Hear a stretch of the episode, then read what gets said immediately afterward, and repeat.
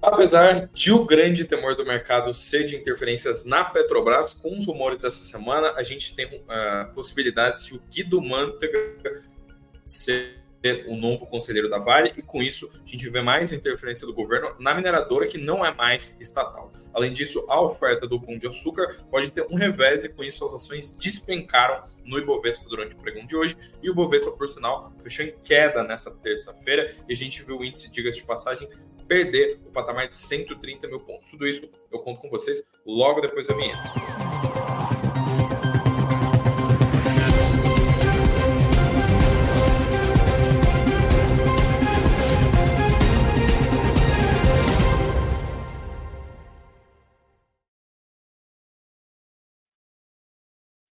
Olá, olá, uma boa noite para todo mundo que está acompanhando a live das 19 horas do Sul Notícias. Boa noite para todo mundo que está entrando logo nesses primeiros minutinhos de live. Um abraço aí para todo mundo que está comparecendo aqui. Eu já faço aquele apelo para você deixar o seu like também, para você se inscrever no canal se você for novo por aqui. Eu sou Eduardo Vargas, repórter aqui da casa, e venho trazer então as principais novidades do mercado financeiro que afetam aí a bolsa, a economia local e todos esses temas aí correlatos. Uh, e bora para o que interessa, porque, como eu falei para vocês, o pregão de hoje está meio movimentado e a gente viu o Ibovespa dar uma zedada depois desses. Uh, depois de um, um bull market bem glorioso aí nos últimos meses, né, a gente viu o Ibov de fato perder o seu patamar de 130 mil pontos durante o pregão dessa terça. Isso por conta de um dia que foi extremamente negativo. Ontem, que foi segundo, a gente viu um mercado com uma liquidez extremamente reduzida, porque foi feriado lá nos Estados Unidos, e porventura a gente sabe que aqui a liquidez fica muito menor, né, por conta da influência gigantesca do investidor estrangeiro aqui na bolsa brasileira.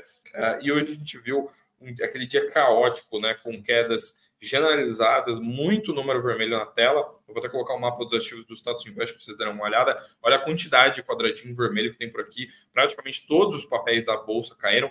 Diga-se de passagem, a, a, maior alta da bolsa hoje foi uma alta simplesmente de 1%, ou seja, uma alta uh, muito pequena, uma alta bem tímida e praticamente todos os papéis do índice caíram. Então, a gente viu uh, um rebote aí do mercado uh, estrangeiro digerindo o que, que aconteceu ontem e o que aconteceu hoje.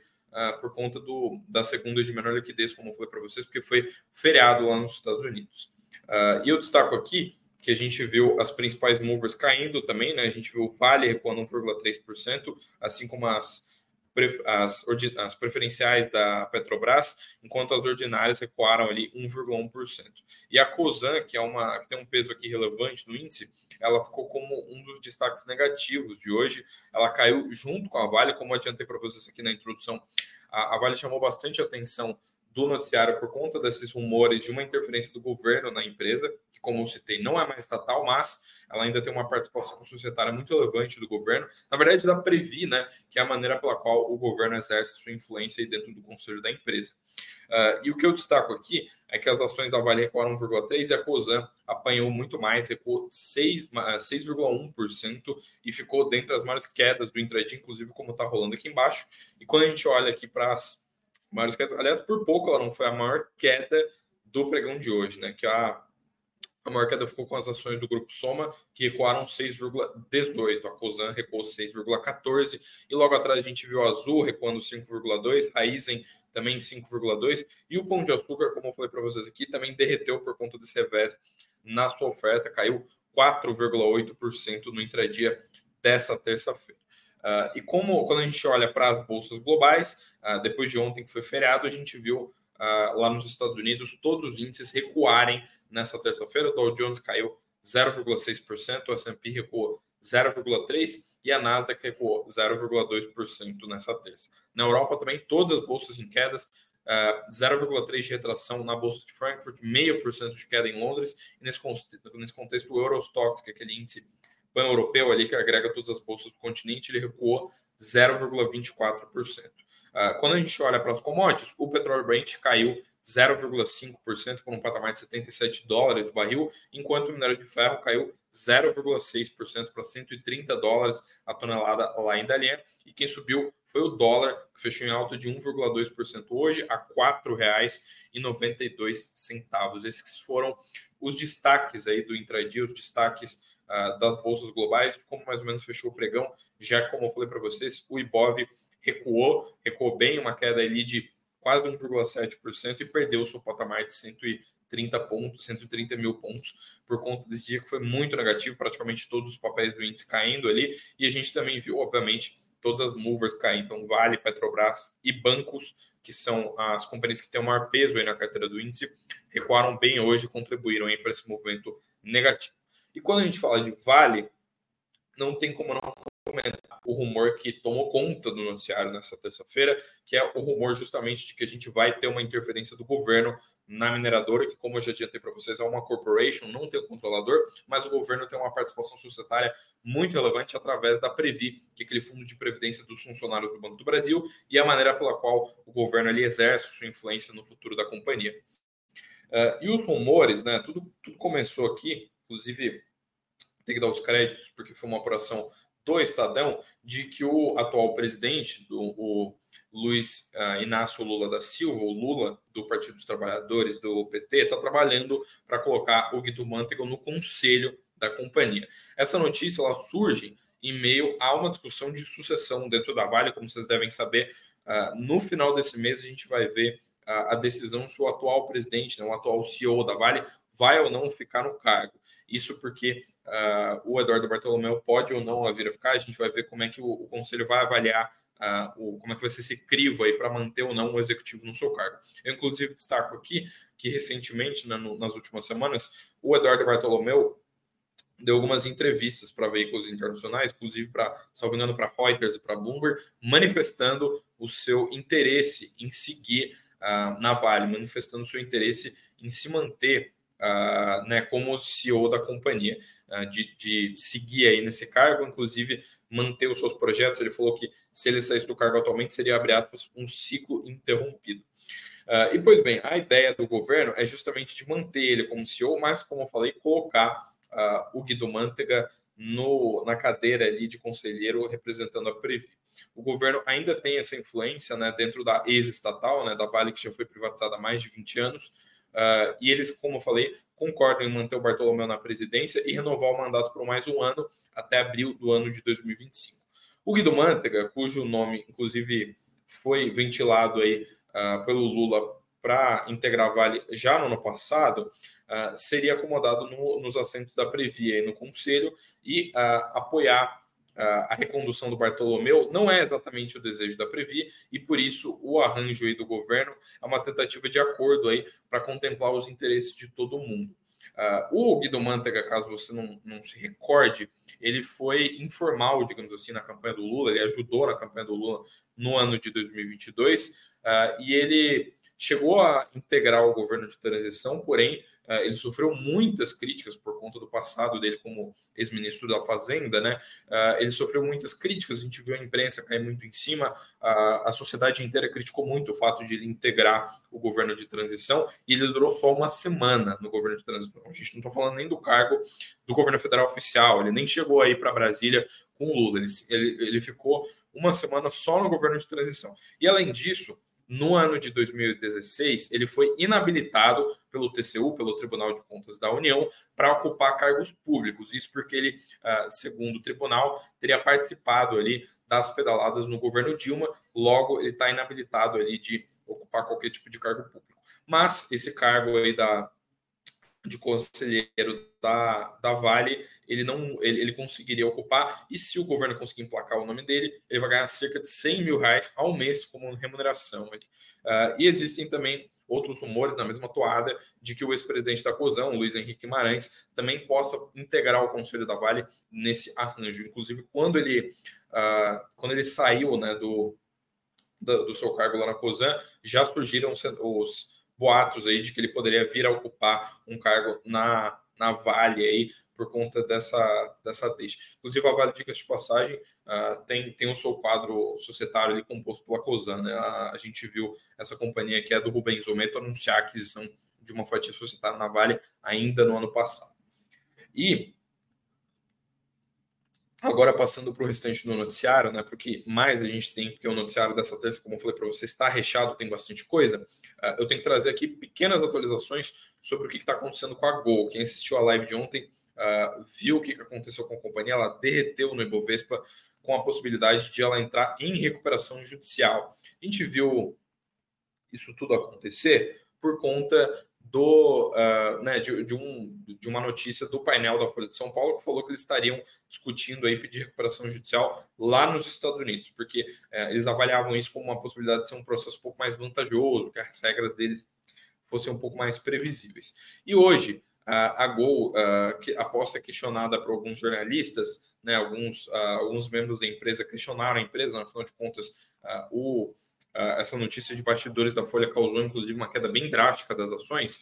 a Gol falou que discute sim com seus credores diversas opções que, abre aspas, tragam maior flexibilidade financeira, incluindo capital adicional para financiar as operações. Ou seja, a gente pode vir a ter, inclusive, algum tipo de follow-on, uma oferta de ações ou algo análogo para a Gol conseguir reforçar o seu caixa e melhorar a sua saúde financeira, que, como eu detalhei bastante na live de ontem, está uh, bastante complicada. Ela, inclusive, contratou a Cia Burry né, para conseguir reestruturar o seu capital no final do ano passado.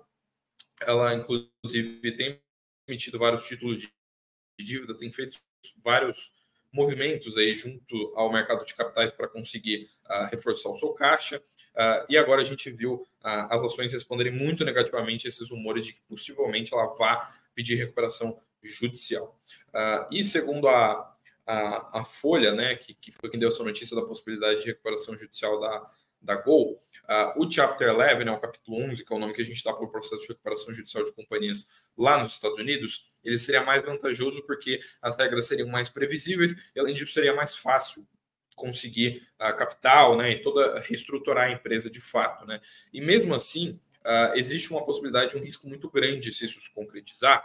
Isso porque, uh, diferentemente da Latam, que fez o, o, mesmo tipo de movimento, pediu recuperação judicial lá fora, a Gol ela tem uma presença muito menor lá nos Estados Unidos. Então, talvez, não necessariamente os tribunais americanos aceitem uh, o pedido de recuperação judicial da companhia. Se isso vir a acontecer, vai ser bastante prejudicial para a companhia, dado que eles, eh, eles vão ter gastado ter gasto né, muito tempo e muito dinheiro tentando ir atrás desse, uh, desse processo de recuperação judicial lá nos Estados Unidos, e aí vão ter que vir aqui para os tribunais brasileiros pedir de novo, obviamente, um processo bem penoso. Então a gente fica de olho aí e se mantém atento aí às próximas atualizações desse caso da Google. E antes de continuar o noticiário dessa terça, que como eu falei para vocês, tem tem muita movimentação, tem bastante coisa interessante. Eu tenho que divulgar aqui o fato de que a gente tem um link exclusivo aí para vocês que estão acompanhando a nossa live das 19 horas. Inclusive, quem está acompanhando, já deixa um boa noite aí para todo mundo. Muito obrigado aí pela audiência. É sempre um prazer estar aqui comentando a, as principais notícias do mercado com vocês. Já faço aquele apelo para você deixar o seu like e eu destaco aqui que você pode apontar a câmera do seu celular para esse QR Code aqui para você ter acesso esse link também está na descrição. Se você quiser clicar aí na descrição, você consegue ter acesso a, uma live que vai acontecer na próxima semana, na segunda-feira, que vai ser uma live fechada, ou seja, se você não tiver esse link, você não entra, e é uma live que vai dar uh, uma oferta para o nosso principal plano de assinaturas aqui da Suno, ou seja, você vai conseguir desconto para ter o Suno Black, que é o nosso plano mais completo dá assinatura, uh, dá acesso né, a você as carteiras de ações, carteiras de FIIs, todas as carteiras que você precisa e todas as informações que você precisa para investir melhor nesse ano de 2024. Corre lá, vai ser uma live com o Victor Montezuma e com o professor Baroni aqui da Suno para orientar vocês sobre como investir em 2024 e vai ter esse descontão aí para todo mundo que tiver nessa live, como eu falei, vai ser fechada, se você não tiver o link, você não entra. Então corre lá, clica na descrição ou aponta a câmera para esse QR Code aqui. Quase errei o lado aqui do, do QR Code. Uh, e agora sim, voltando para o noticiário dessa terça, falando do que tem movimentado o mercado, uh, porque hoje a gente teve a notícia de algumas trocas de executivos, de diretores do Magazine Luiza. Uh, o, Magalu anunciou a nomeação de novos diretores. Aí, a Vanessa Papini foi nomeada para o cargo de diretora adjunta de relação com investidores e ela substitui o executivo que saiu, que é o Simon Olson, que, segundo o Magalu, né, no seu comunicado, encerrou um longo ciclo de grandes contribuições na área de RI da empresa. E a, a, eles destacaram aqui que a nova diretora de RI tem ali uma sólida formação, elogiaram uh, o currículo dela e destacaram que ela integrou a equipe do Magalu em 2011, já como trainee na área de finanças e ascendeu dentro da empresa, passando por diversos cargos na tesouraria corporativa, até ocupar anteriormente a posição de gerente sênior de relação com investidores, ou seja, ela já estava nessa área e agora ela subiu, foi nomeada ali para ocupar o cargo do executivo que deixou de sair. E, e eu também destaco aqui que uma reportagem do Brasil Journal informa que a diretoria do Magazine Luiza teve mais uma mudança que ainda não foi divulgada pela companhia. A Celia Goldstein, que trabalhou na Amazon, no Spotify e também na Meta, que é aquela holding que é dona do Facebook, deve comandar a área de ads a partir do próximo dia 22 de janeiro, ou seja, somente daqui seis dias. E eles destacam aqui né, que o Eduardo Galanterni, que, né, que é o vice-presidente de negócios do Magalu, deve ser substituído então pela Célia, que vai ocupar esse cargo. Ela integrou a área de ads justamente da Amazon desde 2020 e ficou de 2015 a 2020 lá no Spotify e ela ainda no Facebook, né, que é fica dentro do guarda-chuva da, da Meta nessa holding do Mark Zuckerberg, ela ficou na divisão de varejo em específico.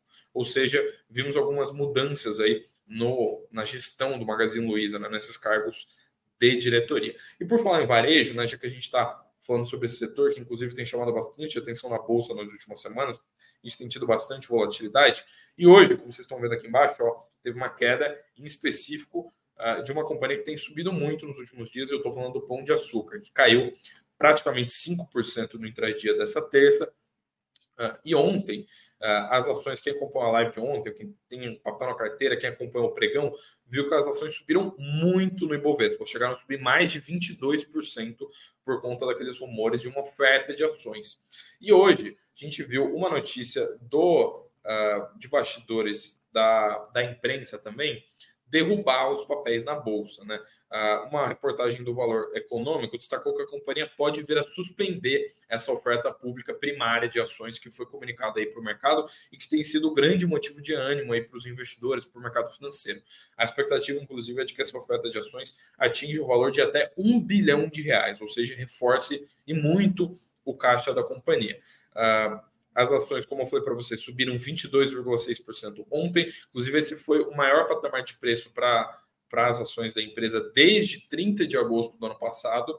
Uh, e a avaliação agora é de que a companhia não está muito confortável com a volatilidade recente do preço das ações e a dinâmica de investidores com, a, uh, com as posições shorts, né, com as posições shorteadas. Para quem não sabe, as posições shorts é quando o investidor vai lá e aposta na queda das ações da empresa, ou seja, você entra short, você ganha dinheiro quando a ação cai. Uh, e eu destaco aqui, né, que o, vocês terem uma ideia, né, uh, o, os papéis ordinários aí do Pão de Açúcar, né, os papéis PK3, são uma das ações mais shorteadas da bolsa, né, 23% do free float uh, é é, reservado a quem está shorteado, ou seja, é muito, praticamente um quarto das ações do Pão de Açúcar estão na mão de investidores que estão short. É um motivo pelo qual uh, essa alta, inclusive alguns analistas, inclusive a Genial emitiu um relatório falando isso, destacando que é um, esse é o motivo pelo qual a ação pode ter sido uh, ter subido muito, né, por conta de alguns investidores que queriam cobrir essa posição short. Uh, e de acordo com as informações também do valor, né, a intenção do follow-on do Pão de Açúcar seria buscar um maior equilíbrio da estrutura de capital da empresa com a entrada de recursos para redução do nível de endividamento da empresa, considerando que esse é o principal ponto de atenção do mercado em relação ao grupo hoje. Entretanto, segundo algumas análises internas mais recentes, uma melhora nas condições de caixa pode mudar essa necessidade de fazer esse follow-on e o Pão de Açúcar tem então esse revés em não fazer essa oferta, e como eu falei para vocês, pode chegar a nada mais, nada menos do que um bilhão de reais. A gente pode ver a cifra aí na casa dos bilhões. E agora falando sobre movimentações da bolsa, porque a gente teve uma novidade que inclusive está no título aqui, mas eu deixei por último aqui para falar para hoje, que é essa novidade que tem a ver com o Nubank, que tem sido apontado ali como o grande culpado de a gente ter tido uma evasão no número de investidores da Bolsa. Isso porque pela primeira vez desde 2016 a gente teve uma queda no número de CPFs na Bolsa se a gente comparar com o ano anterior. Uh, o Nubank ocasionou ali a queda de mais ou menos 500 mil investidores na Bolsa de Valores, né? isso porque no, no acumulado de 2023, segundo os dados da B3 aí da Bolsa, Uh, foram o ano fechou com 4,95 milhões de CPFs individuais. No ano anterior, né, em 2022, foram 5 milhões de CPFs, ou seja, uma queda ali de 1,1% no comparativo anual. Além disso, o nome de contas na depositária, da mesma forma, também caiu, saiu de 5,8 milhões para 5,7 milhões, uma queda de quase 2% na base anual, e o volume financeiro médio ao dia, que é outro indicador que também é bem relevante, também caiu. A gente viu que a média em 2022 uh, foi de 28 milhões negociados ao dia, em 2023 ela caiu para 24 milhões, é uma queda de quase 15%. E aí você me pergunta, Eduardo, o que, que o Nubank tem a ver com isso? Né? Por que, que o Nubank uh, influenciou essa saída de investidores da Bolsa? Pois bem, eu refresco aí a sua memória. Basicamente, o que aconteceu foi que no seu IPO, para quem lembra, para quem acompanhou, foi lá em meados de, de dezembro de 2021, salvo engano, alguém me corrige, inclusive, se eu estiver errado, que isso foi 2022, mas tem 99% de certeza que foi em dezembro de 2021. A gente viu o, o IPO do Nubank acontecer. E o Nubank amplamente divulgou a sua decisão de dupla listagem, ou seja, eles listaram as suas ações lá na NYSE, lá em Nova York, onde a empresa originalmente listada, digamos assim, e listaram também os seus BDRs aqui na Bolsa de Valores brasileira. Só que eles listaram o seu BDR no nível 3, que é o maior nível, digamos assim, da Bolsa de Valores, é o nível que tem mais critérios de governança, você tem que divulgar um monte de documento, tem uma série de medidas de transparência para com o mercado, para com os investidores, para você ocupar. E eles divulgaram amplamente esses BDRs para os clientes do banco, aquele programa de pedacinho que você deve ter ouvido falar. Com isso, muita gente comprou, uh, inclusive era muito simples, era um programa extremamente acessível. Muita gente que era só cliente do Nubank acabou clicando lá que queria participar do programa. Inclusive, tinha um lock-up de 12 meses. Se você aceitasse o pedacinho, aceitasse receber o BDR do Nubank, você ficaria uh, ah, 12 meses sem poder negociar o papel. Uh, e depois disso, a gente viu uh, ao longo do tempo uh, o número de investidores acabando, acabou caindo lá no, depois de um tempo considerável, porque esses BDRs deixaram de ser listados do modo como eles eram feitos antes. A gente viu no ano passado o Nubank comunicar que queria deslistar os BDRs do modo como ele estava sendo listado, que é esse do nível 3 que eu acabei de falar. E com isso eles migraram a sua listagem para o BDR nível 1, que é o BDR mais básico. Só que para fazer isso, você não pode simplesmente ir lá uh, e né, trocar essa listagem. É um processo extremamente complexo, precisa ter todo um diálogo com a CVM e é um processo relativamente burocrático, demora um certo tempo para isso ser concluído. E os investidores tiveram três opções na hora de uh, trocar os seus BDRs, né? na hora de escolher, na verdade, o que eles queriam fazer com os BDRs. A primeira opção era você receber o, uh, o BDR novo, né? você converter ali, obviamente a empresa pega um valor justo. Uh, a outra opção seria considerar o câmbio e te dar ações do Nubank lá em Nova York, ou seja, as ações da empresa listadas lá fora. E por último, a opção de cash out, né, a opção de saque, que basicamente você teria o dinheiro devolvido ali pelo Nubank, ou seja, você tinha uh, ah, 5 mil reais investido no Nubank com base no, no, na cotação mais recente ali do câmbio, esse dinheiro iria para a sua conta da sua corretora e você não teria mais os BDRs. Segundo a normativa, quem não se manifestou, ou seja, quem não votou lá, não, não deu o seu posicionamento para o Nubank, o que queria fazer com os BDRs, uh, ah, fica para essa terceira opções, para essa terceira opção, né? Ou seja, tomou o cash out e saiu, uh, né? deixou de ter essa posição no Nubank. Com isso, muita gente que tinha comprado os BDRs e que eram investidores que tinham uh, somente esses papéis, ou seja, meio que começaram a investir por conta do Nubank, mas não se interessaram, não chegaram a montar uma carteira, ficaram só com os papéis ali, com os BDRs do Nubank na sua conta, uh, eles tomaram um cash out e saíram da bolsa. Né? Uh, um pouco mais de, de 250 mil pessoas fizeram isso, e por isso que o saldo ele ficou ainda positivo. Né? Isso porque o Nubank uh, causou um recuo de cerca de 500 mil investidores no, na Bolsa, mas Uh, quando ele colocou esse programa do IPO, né, quando esse programa do pedacinho veio à tona, uh, ele colocou na bolsa cerca de 760 mil CPFs, ou seja, o saldo da operação toda ainda foi positivo, mas agora a gente viu esse impacto desse, dessa mudança no nível de migração que fez com que a gente tivesse muitos investidores que deixassem de ser uh, sócios aí, acionistas do Nubank uh, e, consequentemente, deixassem de ter o seu CPF na bolsa, dado que uh, eram pessoas que só tinham esses papéis na sua carteira. E agora sim, indo para os momentos finais aqui da live, que é aquele momento que a gente fala dos indicadores do dia, de como é que está a agenda. Inclusive, hoje a gente teve uma agenda um pouquinho movimentada, hoje a gente teve dados do crescimento do setor de serviços aqui do Brasil, uh, que foi um dos primeiros crescimentos mensais em um bom tempo, e eu ressalto que ainda tem agenda hoje, porque às 11 horas da noite, bem depois de a gente fechar a live aqui, uh, às 23 horas, a gente tem dado do produto interno bruto, do PIB, da China, que é um dado que o mercado olha com bastante atenção, dado que é um dos nossos principais parceiros, parceiros comerciais e uma economia muito relevante aí no cenário global. Mas para amanhã, eu já adianto para vocês o que, que vai rolar, o que, que vai ter na quarta-feira, dia 17 de janeiro. Pega a caneta e o papel e anota aí para você não perder nada. A gente já começa às 4 horas da manhã, por conta do fuso, com os dados do CPI, né, da inflação do Reino Unido. Às 7 da manhã, a gente tem a divulgação do CPI da zona do euro, né, mostrando como é que está mais ou menos o continente todo. E além disso, às 9 horas da manhã, a gente tem a divulgação de um dado aqui do mercado doméstico, que é o dado de vendas no varejo. E às 10h30, a gente tem a divulgação dos dados de vendas do varejo lá dos Estados Unidos, que é um indicador bem aguardado para mostrar aí como é que está a atividade econômica por lá.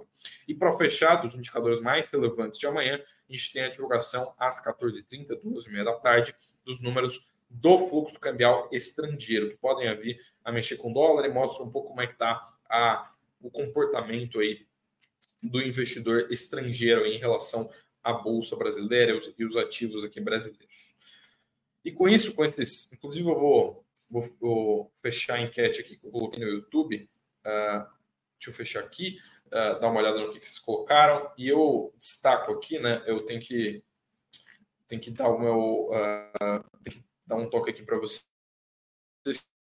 que todo mundo que está acompanhando pelo YouTube, eu faço aquele apelo para você deixar o like, se inscrever no canal. E eu destaco aqui que agora a gente também está no Instagram, inclusive uma parte da nossa audiência. Uh, não dá para vocês interagirem entre si aqui no chat, né? Mas a gente também está transmitindo no Instagram. Então, eventualmente, se estiver fora, gente tiver com seu celular na mão, a gente também está transmitindo por lá, a gente também está ao vivo por lá. E também, claro, como vocês devem saber, a gente está no Spotify também. Essa live aqui fica disponível no Spotify, no Apple Podcasts e na plataforma de streaming de áudio aí que for do seu gosto. Logo que a gente fecha aqui, a gente sobe conteúdo por lá. Inclusive, eu destaco que o conteúdo é igual isso aqui, tem áudio e vídeo para você ter a melhor experiência possível.